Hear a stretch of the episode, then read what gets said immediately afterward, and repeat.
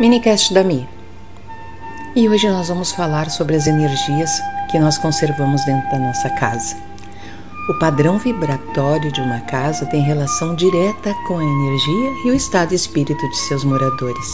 O conjunto de pensamentos, sentimentos, condições físicas, anseios, intenções dos moradores fica impregnado no ambiente, criando o que se chama de agrégora que poucos sabem é que as paredes, objetos e atmosfera da casa têm memória e registram as energias de todos os acontecimentos e de todo o estado de espírito dos seus moradores. Por isso, quando pensar na saúde energética de sua casa, iniciativa básica e vital de impregnar sua atmosfera apenas de bons pensamentos e de muita fé. Evite brigas e discussões necessárias. Observe seu tom de voz Nada de gritos e formas agressivas de expressão. Não bata portas e tente assumir gestos harmoniosos. Não pense mal dos outros.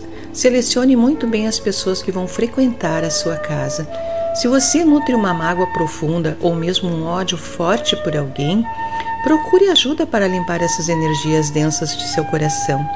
Alegria, amor, paz, prosperidade, saúde, amizades, beleza já estão bons para começar, não é mesmo?